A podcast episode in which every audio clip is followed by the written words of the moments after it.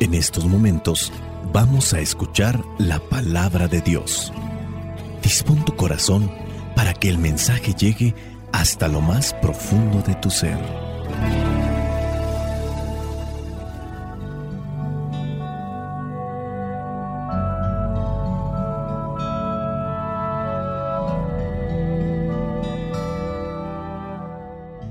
El Evangelio que la iglesia nos presenta para el día de hoy corresponde a Mateo capítulo 10 versículos del 1 al 7. Dice así, Jesús llamó a los doce discípulos y les dio autoridad para expulsar a los espíritus impuros y para curar toda clase de enfermedades y dolencias. Estos son los nombres de los doce apóstoles. Primero Simón, llamado también Pedro, y su hermano Andrés, Santiago y su hermano Juan, hijos de Zebedeo, Felipe y Bartolomé, Tomás y Mateo, el que cobraba impuestos para Roma, Santiago, hijo de Alfeo y Tadeo, Simón el cananeo y Judas Iscariote, que después traicionó a Jesús. Jesús envió a estos doce con las siguientes instrucciones. No vayan a las regiones de los paganos, ni entren en los pueblos de Samaria. Vayan más bien a las ovejas perdidas del pueblo de Israel. Vayan y anuncien que el reino de los cielos se ha acercado. Palabra de Dios, te alabamos Señor. Señor Jesucristo nuestro divino Salvador. Gracias te damos por tu infinito amor. Te escuchamos en la palabra, te recibimos y adoramos en la Eucaristía, te servimos en los hermanos.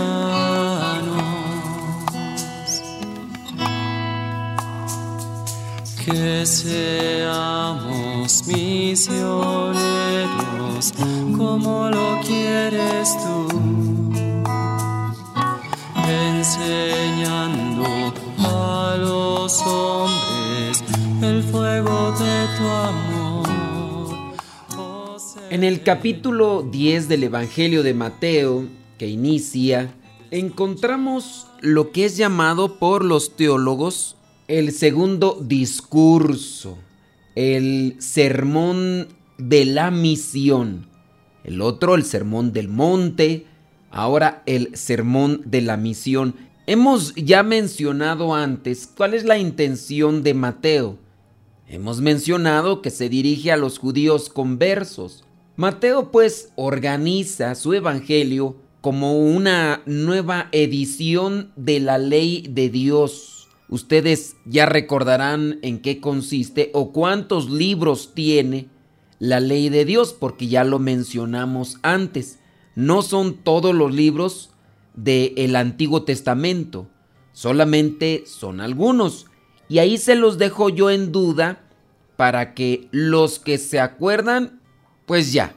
Y los que no, pues para que también se pongan al tiro y sepan que aquí vamos a tratar de hacer una reflexión, pero también una instrucción.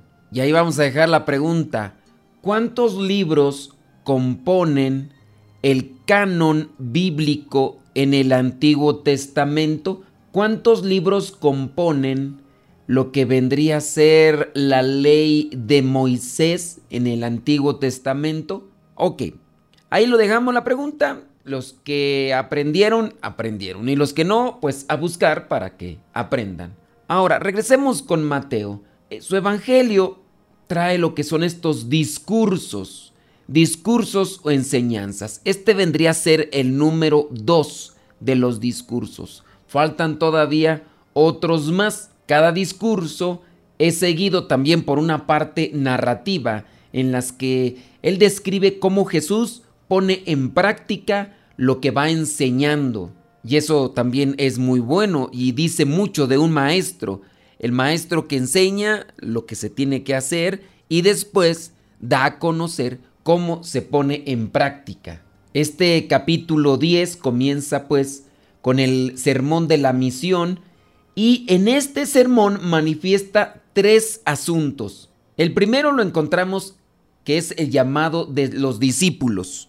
En otro evangelio dirá que a estos discípulos les da el nombre de apóstoles. Después de llamar a los discípulos, que dará nombre de apóstoles, da la lista de los nombres de estos doce apóstoles, los que van a ser destinatarios del sermón de la misión. Y por último, hace el envío. Aquí en el comienzo del sermón de la misión hace un resumen. Dice que llamó a estos doce, les dio poder sobre los espíritus inmundos para expulsarlos y también les dio poder para curar toda enfermedad y dolencia. No los mandó así, con la pura enseñanza. Les dio un poder sobrenatural, porque eso no es natural a nosotros. No se hace nada más porque sí. Esto es algo que otorga Dios a quien Él elige, a quien Él llama. El cometido o la misión del discípulo es seguir a Jesús, el Maestro. Tiene que ir, formar comunidad con Él, realizando la misma misión. Vendrían a ser estos brazos extendidos de Jesús. Y es curioso que menciona quiénes son cada uno de los apóstoles. Ciertamente es para tener conocimiento, pero también, sin duda, lo que está haciendo Mateo al remarcar los nombres es conectar estos nombres que muchos de ellos tienen con los que vendrían a ser esos personajes llamados patriarcas del Antiguo Testamento. Aquí encontramos entonces otra conexión de Mateo con lo que vendría a ser el Moisés, que es uno de los patriarcas más grandes, con la figura de Jesús, que en este caso los apóstoles también vendrían a ser como que esas figuras representativas por llevar esos nombres. Jesús hace pues el envío, pero da especificaciones, por ejemplo, dice, no vayan a las regiones de los paganos, ni entren a los pueblos de Samaria, y ya les dice que tienen que ir más bien con las ovejas perdidas del pueblo de Israel. El Evangelio termina en el versículo 7, donde los envía, vayan y anuncien que el reino de los cielos se ha acercado. Ya en un próximo Evangelio se anunciará sobre lo que son aquellas otras especificaciones, lo que tienen que realizar. Aunque vendría a ser una repetición, porque ya en el versículo 1 de este capítulo 10 encontramos que Jesús los llama, los escoge y los envía prácticamente para que expulsen a los espíritus impuros y para que ellos también puedan curar de toda clase de enfermedades y dolencias. Ahora vámonos a lo que vendría a ser aquello práctico para nosotros, porque podríamos tener esta visión de lo que hace Jesús con ellos, pero ¿qué es lo que quiere hacer con nosotros? Son muchos los que siguen a Jesús. A estos se les llama discípulos. Nosotros podemos también ser esos discípulos, pero en algún momento tenemos que ya salir a compartir lo que recibimos. Y cuando salimos a compartir lo que hemos recibido y aquello que también estamos viviendo. Y al vivirlo, también nosotros nos convertimos en portadores de ese mensaje liberador. No necesariamente deberíamos de tener un cierto título para comprometernos a dar ese mensaje que Jesús quiere. Si nosotros, en nuestro caso, vivimos lo que Jesús nos dice todos los días, nosotros podemos ayudar a muchas personas. Veamos solamente el caso.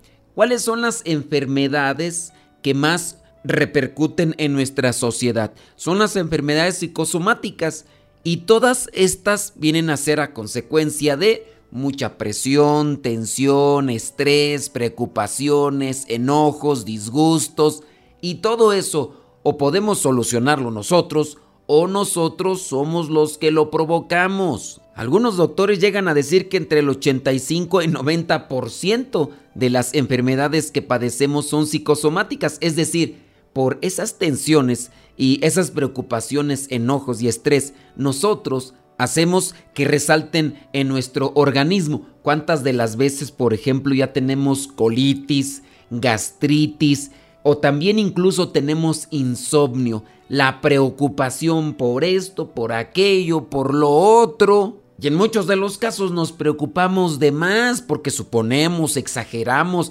agrandamos los problemas. Y más cuando llegamos a disgustarnos y enojarnos. ¿Qué ganamos con estar echando pleito con los demás? No se soluciona absolutamente nada y lo peor es que se agrava el problema o se agregan otros problemas a lo que ya se mantiene ahí entre nosotros y que nos está provocando esos dolores de cabeza. Si nosotros verdaderamente fuéramos portadores de esa buena nueva, calmaríamos las aguas, llegaríamos a prevenir todos aquellos problemas o situaciones que nos mantienen inestables ante aquella persona que no puede dormir porque tiene una preocupación que la ve realmente gigante podría obtener esa paz que necesita para poder ya descansar. Podríamos tener una plática con esa persona y darle a conocer una realidad, tanto de la situación, tanto de lo que vendría a ser una solución. Y dentro de aquella plática podríamos encontrar la paz para poder ya dormir ahora sí tranquilos. Y yo creo que más de alguno de ustedes lo ha experimentado. De repente no ha podido dormir durante varios días y platica con alguien que le transmite esperanza o que le transmite fe y esa persona concilia el sueño. Ah, pero otra vez se desconecta y vuelve a sumergirse en aquel tumulto de cosas que solamente están en su imaginación y nuevamente viene la repercusión de diferente tipo de problemas. Nosotros pues también podríamos convertirnos en estos que ayudan a sanar a otros o que en su caso podemos hacer que se salgan aquellos espíritus impuros que a veces están atormentando y no necesariamente porque seamos exorcistas, sino porque son aquellas cosas como entes intelectuales que nos están llevando a generar todo tipo de conflicto en nuestro interior. Qué tremenda paz siento yo platicar con esta persona. Oye, me transmite esperanza, me transmite confianza, me gusta mucho platicar. Que nosotros seamos esos portadores del mensaje de Dios y que no seamos como aquellos que son buenos para echar pleito. Que si les mandas mensaje, que si no les mandas mensaje, que si le hablas, que si no le hablas que si lo bloqueas, que si no lo bloqueas, en fin, son personas problemáticas, más vale mantener distancia con ese tipo de personas, rezar por ellas a ver si ya se tranquilizan, pero no hay necesidad de andar armando conflictos, de lo que sí hay necesidad es de armarnos de esas herramientas que nos da Jesús para tener paz nosotros y que a su vez esa paz podamos compartírsela a quien verdaderamente quiera tener esa paz y no andar por ahí desgastando la poca paz que podemos tener con gente conflictiva y problemática. Sé selectivo en aquellas personas con las que te rodeas. Y si sabes que a alguien solamente le gusta andar haciendo polvadera por aquí por allá, mantente a la distancia, reza por esa persona y cuando esté dispuesta para hacer las paces y para poder entablar algo que traiga esperanza y paz, bueno, pues ábrele las puertas de tu casa y de tu corazón. Dios nos dio inteligencia y hay que ponerla en práctica. La bendición de Dios Todopoderoso, Padre, Hijo y Espíritu Santo, descienda sobre cada uno de ustedes y les acompañe siempre. Vayamos a vivir la palabra. Lámpara es tu palabra para mis pasos, luz en mi sendero. Lámpara es tu palabra para mis pasos, luz en mi sendero. Luz, tu palabra es la luz.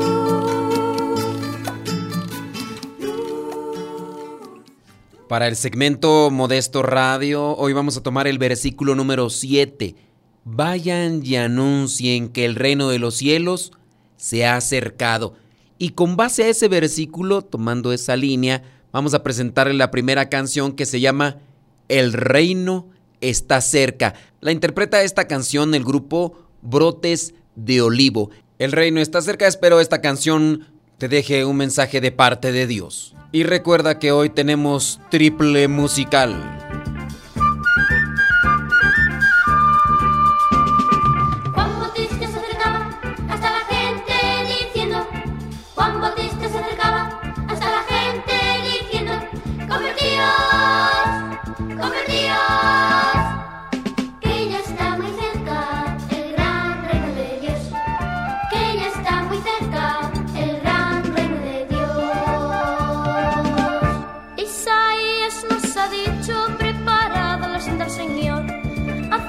sus caminos, clama en el desierto su voz. Los hombres de Jerusalén se acercaban al Jordán, donde Juan los bautizaba para sus culpas quitar. Al venir los fariseos, les habló de esta manera.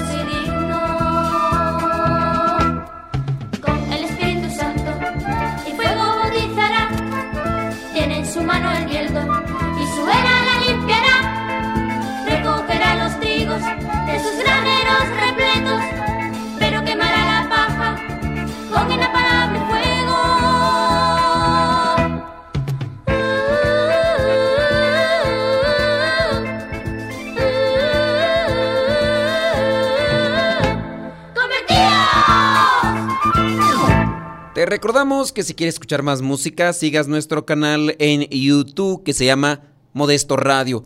Y en este segmento presentamos la segunda canción de tres que tenemos para este evangelio. Esta canción se llama Vayan y prediquen. Vayan y prediquen.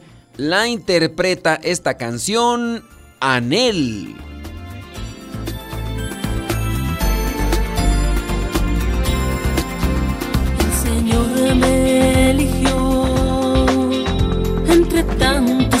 En el mundo, me redimió y me invitó a cumplir una misión. Ahora sé que todo puedo lograr en aquel que me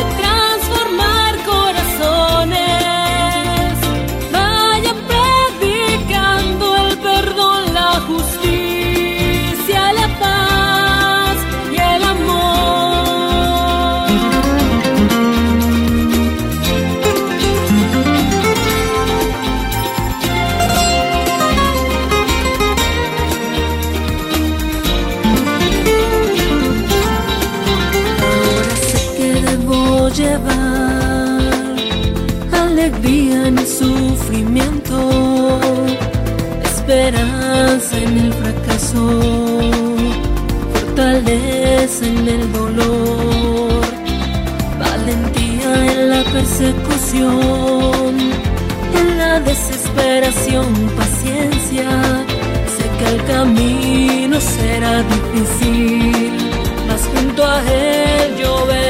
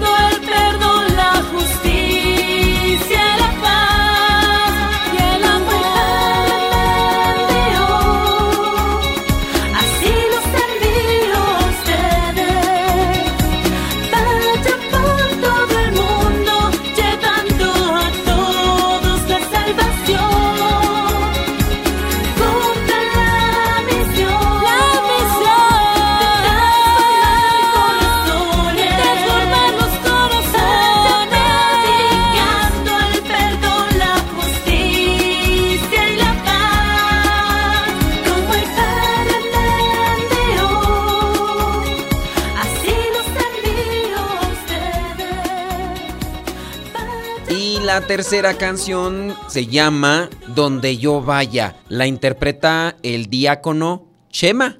Sí, ya es diácono Chema que antes salía en el diario Misionero junto con Cristian. También le hace a la cantada y a la composición Chema, y yo no sabía que él había compuesto esta canción, que por cierto me gusta, ni sabía que él mismo la cantaba. Recuerden que estamos tomando este triple musical con base a ese versículo número 7 del Evangelio del día de hoy. Vayan y anuncien que el reino de los cielos se ha acercado. Donde yo vaya, ahí el Señor estará. Vamos pues a predicar que el reino de los cielos está cerca. Hay que convertirnos.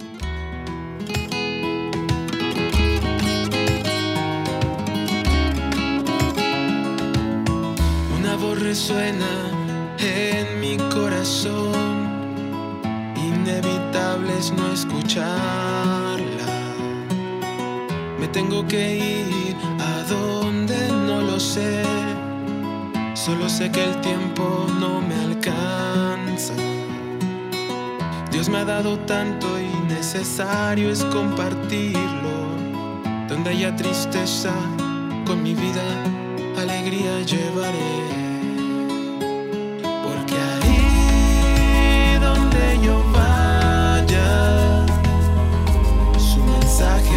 city